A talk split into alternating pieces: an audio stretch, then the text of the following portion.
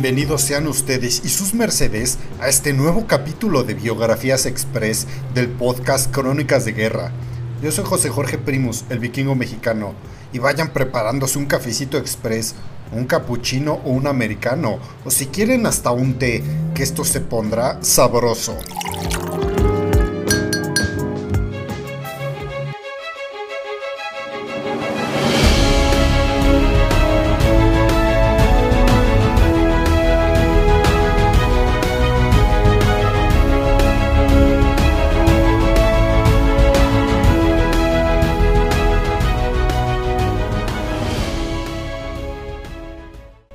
Los héroes más grandes de la patria mexicana, que ha sido relegado a un segundo o tercer plano detrás del cura Hidalgo, Morelos, Allende e incluso Iturbide, Vicente Guerrero tiene un origen humilde, como deben de ser todas las historias de héroes creíbles.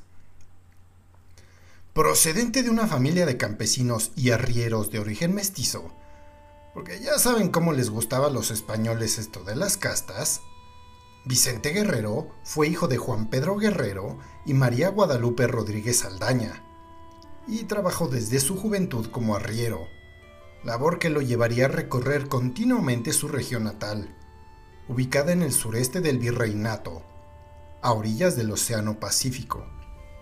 Si bien no recibió educación formal, sus padres contrataron maestros particulares que le enseñaron a leer, escribir y a realizar cálculos matemáticos.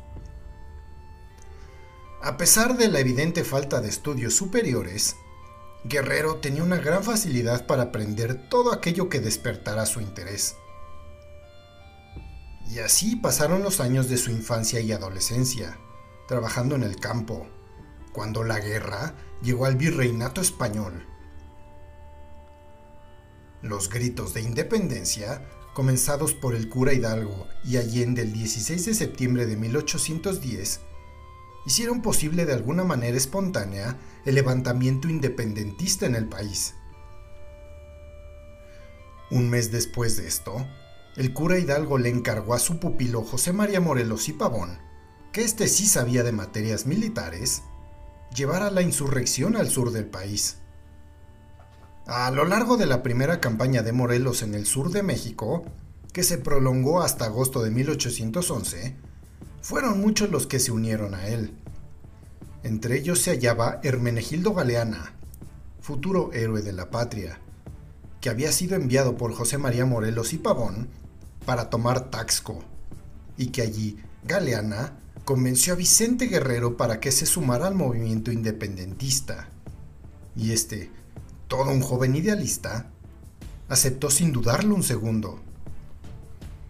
Vicente Guerrero pronto demostró su gran valía para los madrazos, pues el joven era hábil con la espada, el sable, la lanza, la pistola, el fusil y la bayoneta, tanto a pie como a caballo, y también sabía reparar armas y fabricar pólvora por lo que Morelos pronto reconoció sus talentos y le otorgó el grado de capitán, ordenándole instruirse más en las estrategias de guerra. Y los días pasaron, y como lo narramos en el episodio del verdadero Miguel Hidalgo, este güey pues echó pronto todo a perder por su nula capacidad de manejo del ejército independentista, y esto lo llevó a la ruina estratégica, y cuando el cura parrandero y mujeriego de Hidalgo fue detenido y ejecutado en julio de 1811, el liderazgo de la revuelta pasó a manos de Ignacio López Rayón y José María Morelos y Pavón, ambos mucho más competentes para el arte de la guerra.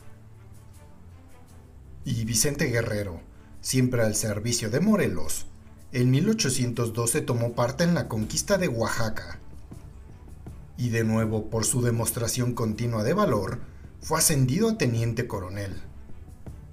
El muchacho estaba ascendiendo los rangos militares más rápido que un nerd lo hace jugando Call of Duty desde la comodidad de su hogar. En fin, durante la guerra contra los realistas españoles, Guerrero se distinguió en la batalla de Izúcar, en 1812, en la que sorprendió a los enemigos por su valentía para liderar cargas frontales de caballería, las cuales solían representar una muerte segura. Y ya con sus capacidades probadas de sobra en varios combates, Guerrero fue comisionado por Morelos para que reforzara la zona costera del sur.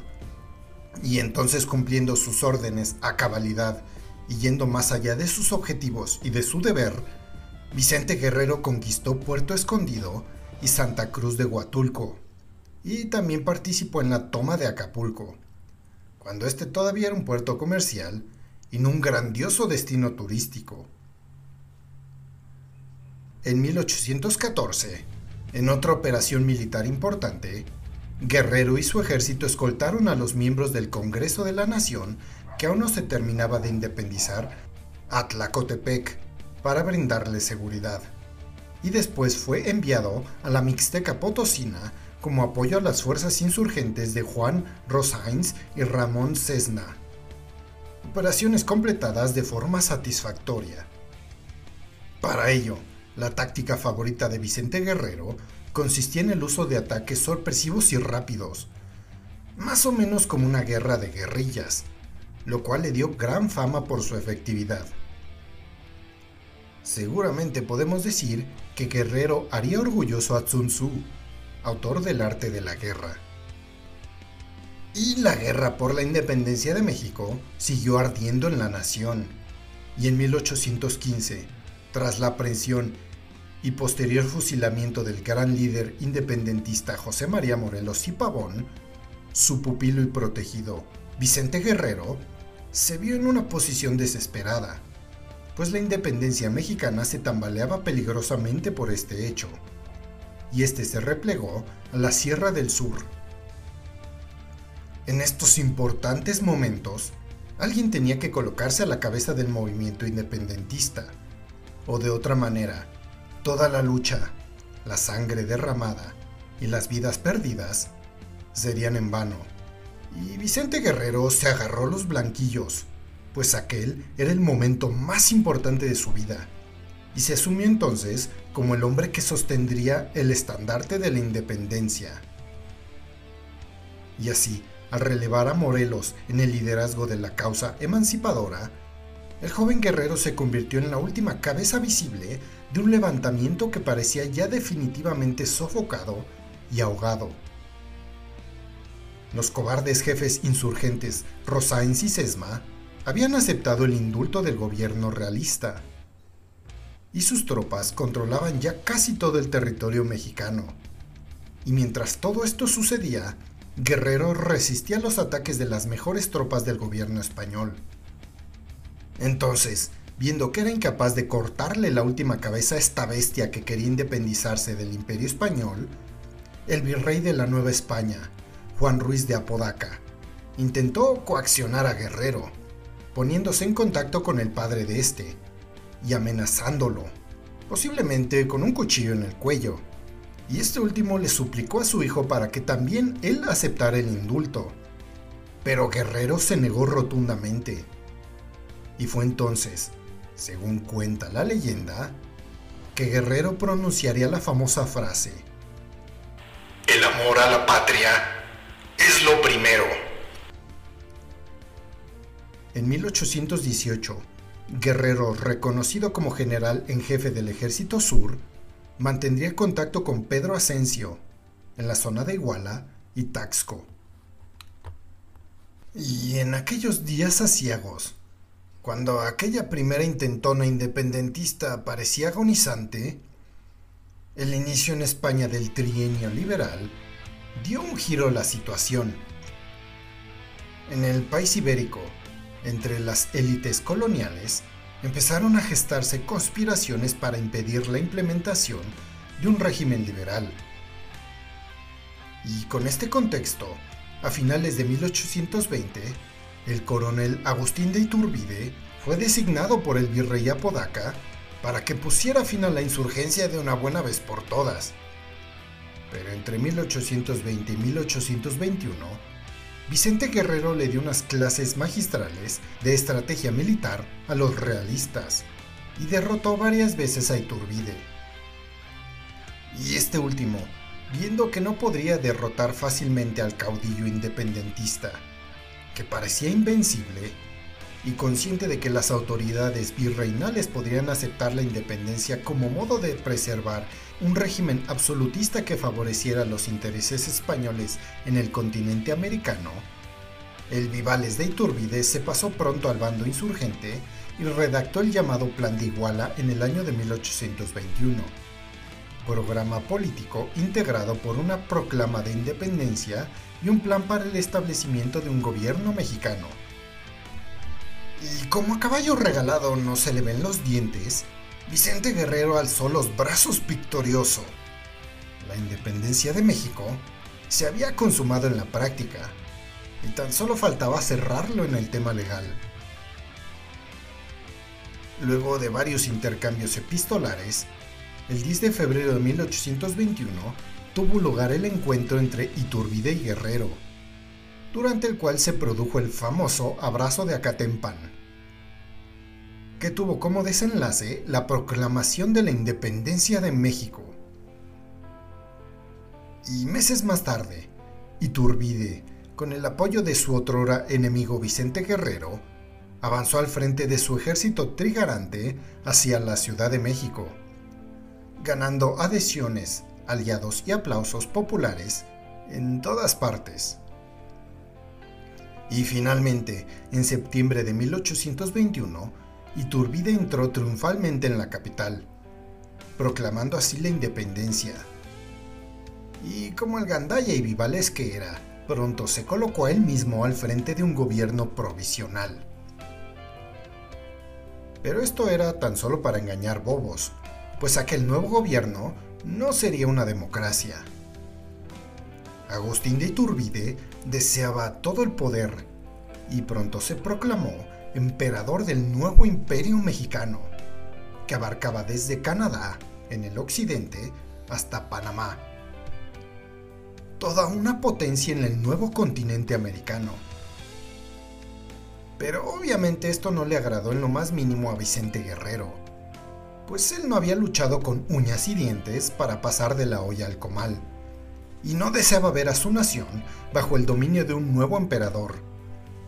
Y a pesar de que Iturbide actuó rápido para ganarse simpatías y aliados, y Guerrero fue nombrado capitán general de la región del sur y se le condecoró con la Gran Cruz de la Orden de Guadalupe, este pasó de todo aquello y pronto tomó las armas para apoyar la sublevación republicana del general Antonio López de Santana. Un pinche personaje impresentable del cual tenemos que hablar más adelante.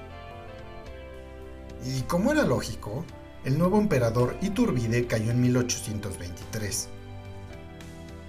Luego de la disolución del primer imperio mexicano, Guerrero fue nombrado miembro suplente del Poder Supremo Ejecutivo cargo que ejerció entre el 1 de abril y el 10 de octubre de 1824. Y tras un breve periodo constituyente, el Congreso mexicano eligió como primer presidente de la República Mexicana a Guadalupe Victoria, quien incluyó en su primer gabinete a Vicente Guerrero como ministro de Guerra y Marina, cosa que resulta sensata y de las mejores decisiones en su gobierno. Y así Guerrero apoyó incondicionalmente al presidente Guadalupe Victoria y se afilió a la logia masónica yorquina. Y sí, en este episodio hablaremos de los masones, que han tenido sus manitas metidas en la historia mexicana de una forma muy profunda. Verán, a las numerosas dificultades políticas y económicas que hubo de encarar el presidente Victoria, hubo que sumar, en efecto, el enfrentamiento subterráneo entre las sociedades secretas que pugnaban por el poder político. Las dos más importantes, la logia masónica yorquina y la logia masónica escocesa, tenían idearios antagónicos. La escocesa, conservadora y centralista, contaba con muchos españoles entre sus miembros, mientras que la yorquina era demócrata y liberal, y reunía federalistas y antiespañolistas.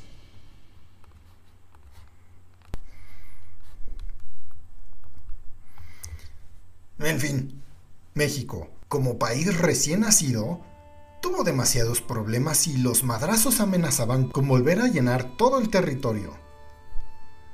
Durante el mandato de Guadalupe Victoria, este último decretó por segunda vez la abolición de la esclavitud. Dio una amplia amnistía a los presos de conciencia y respetó la libertad de prensa.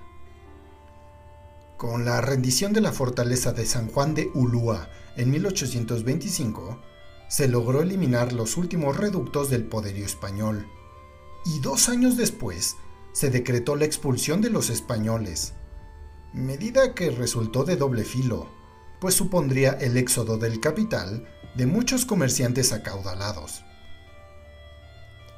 En clave interna, la inicial unanimidad republicana dio entonces paso a una lucha interna en los círculos de poder, que se agruparon en torno a las dos logias masónicas. Cada una de ellas quería el poder para los suyos, y un conflicto interno estaba por estallar. Aunque se hallaba más próximo a los yorquinos, Guadalupe Victoria adoptó una posición conciliadora e intentó apaciguar las disensiones. Pero todo fue en vano. En 1827 hubo que hacer frente a una rebelión de su propio vicepresidente, Nicolás Bravo, uno de los principales líderes de la masonería escocesa. Victoria sofocó la sublevación gracias al apoyo de Guerrero y de Santana, y conmutó a Bravo la pena capital por el destierro inmediato. Y con ello parecía imponerse la facción yorquina. Sin embargo, hacia el final de su mandato, nuevas disensiones fueron causa de un accidentado relevo presidencial. Años antes, en el desmantelamiento en 1827 de una conspiración españolista, supuso un triunfo para la logia yorquina de Guerrero, pero pronto surgieron nuevas divisiones en el seno de la misma. Ahora entre ellos mismos ya se agarraban a madrazos. Para la elección presidencial de septiembre de 1928, una parte de sus miembros apoyaba la candidatura de Vicente Guerrero, mientras otra facción prefería la del moderado Manuel González Pedraza. Y este último resultó elegido, pero las irregularidades detectadas en el proceso electoral y las rivalidades internas desencadenaron un levantamiento llamado de la Acordada, dirigido en la capital por el propio Vicente Guerrero y apoyada por el general infame Sandana, que exigía la anulación de las elecciones. Sometido a una fuerte presión, el Congreso mexicano acabó por destituir a Gómez Pedraza y proclamó entonces presidente constitucional a Vicente Guerrero.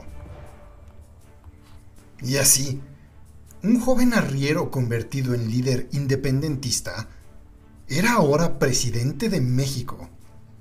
Vaya cuento de superación personal, y no todas esas chingaderas que te vende el Máster Muñoz.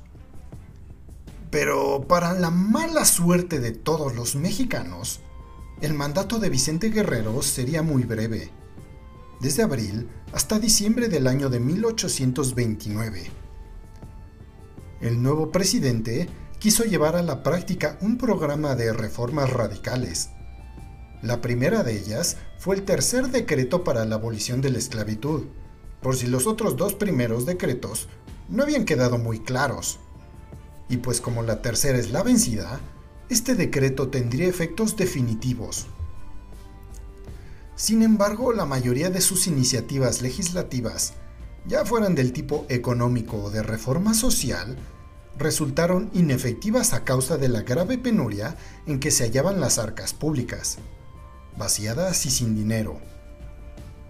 Entre aquellas medidas estaba la tolerancia religiosa, la creación de escuelas públicas, una reforma agraria favorable a los campesinos y la creación de un Centro Nacional de Atención de Inválidos. Su gobierno también gestionó la supresión de los fueros militares y eclesiásticos y la venta de bienes que habían pertenecido a la Inquisición española. O sea, si hubiéramos tenido pura cosa bonita. Pero aquello era tan solo una utopía, un hermoso sueño. Estas medidas disgustaron a grupos conservadores, en particular a los autodenominados hombres de bien. Ya se imaginarán, liderados por Lucas Alamán e integrado por miembros del clero, el ejército y las clases acomodadas. Ya ven que eso de la guerra entre clases ocurre desde inicios de la historia. Estos grupos se fortalecieron debido a la tolerancia de Guerrero, que se negó a combatirlos, pues tal parece ser que era mejor militar que político. En septiembre de 1829, mal y de malas y para complicar aún más la situación, un ejército comandado por el general Isidro Barradas protagonizó el último intento de la monarquía española de recuperar su antigua colonia. El infame general Antonio López de Santana logró derrotar a los españoles, incrementando así todavía más su prestigio. Pero se subió a su tabiquito y se mareó, y pronto se dio cuenta de que él podía hacerse con la chamba de guerrero, y se unió al vicepresidente Anastasio Bustamante para derrocar al presidente. Y de nuevo bajo presión, el cobarde y dubitativo Congreso mexicano declaró a Vicente Guerrero incapacitado para el gobierno y nombró presidente Anastasio Bustamante. Pero el héroe independentista no estaba dispuesto a bajar la guardia o abandonar la pelea. Ya había luchado demasiado para irse con las manos vacías, y en un denodado intento de recuperar el poder, Vicente Guerrero empleó una rebelión armada que obtuvo resonantes éxitos, especialmente tras la derrota del ejército del general Armijo en Texca. La amenaza del invencible líder independentista que tantas veces derrotó a Agustín de Iturbide años antes, se cernía ahora sobre toda la bola de políticos y militares asquerosos que estaban en la capital, y a todos ellos les empezaron a temblar las patitas. Su poder no estaría seguro hasta eliminar a Guerrero. Y no deseaban tan solo desterrarlo, sino que querían asesinarlo y así, para conjurar el peligro que suponía Guerrero, Bustamante y su ministro de guerra, José Antonio Facio, fraguaron una terrible traición. Este último contrató los servicios de un mercenario genovés llamado Francisco Picaluga, y comenzaron a tramar entonces la caída del héroe independentista. Semanas después, en Acapulco, Picaluga invitó a Guerrero a subir al bordo del bergantín El Colombo, aunque no sabemos qué tretas usó para convencerlo. Pero el chiste es que la trampa se cerró y allí fue hecho preso Vicente Guerrero, y tras ser llevado a Oaxaca, se le sometió a un juicio sumarísimo, obviamente arreglado y sin atisbo de justicia, y fue fusilado en Culiapán el 14 de febrero de 1831. Por su traición, como un Judas Iscariote, Picaluga recibió del ministro de guerra 50 mil pesos. Así que en tal cantidad se tasó la valía de un patriota que había dedicado 20 años de su vida a edificar una nación libre y justa. Solo póstumamente se reconocieron sus méritos y su papel trascendental en, en la emancipación del país y en la fundación de la República Mexicana. En 1833 fue declarado Benemérito de la Patria y en 1849 el recién creado Estado de Guerrero recibió su nombre en su honor y, por qué no, también una exuberante y peculiar colonia en la Ciudad de México, donde uno puede ir a comprar, y muchas veces a perder, autopartes, estéreos, rines y llantas, y si no es que el carro completo. Sus restos fueron depositados en el Panteón de San Fernando, donde permanecieron junto a los de su hija y su yerno hasta 1925. Ese año fueron trasladados a la columna de la Independencia de la Ciudad de México. En 1971, el Congreso le confirió el título póstumo de verdadero consumador de la independencia y mandó grabar en letras de oro la frase La patria es primero en el muro de honor de la Cámara de Diputados. Aunque pensándolo bien, este último hecho haría que Vicente Guerrero se volviera a morir y se retorciera en su tumba, pues como todos sabemos, la Cámara de Diputados mexicana es un nido de ratas y víboras, seres corruptos capaces de vender a su propia madre por un poco de dinero. Y en otros tiempos, estos mismos diputados hubiesen traicionado a Guerrero de la misma forma en la que lo hicieron sus verdugos dos siglos atrás. En fin, la ironía y la hipotenusa. Y así terminamos con la vida del conquistador más grande de la historia de la humanidad, del cual sobre su figura existen innumerables mitos, leyendas y rumores. Sintonícenos la próxima semana para escuchar otra de estas biografías express. Yo soy José Jorge Primos, el vikingo mexicano. Hasta la próxima.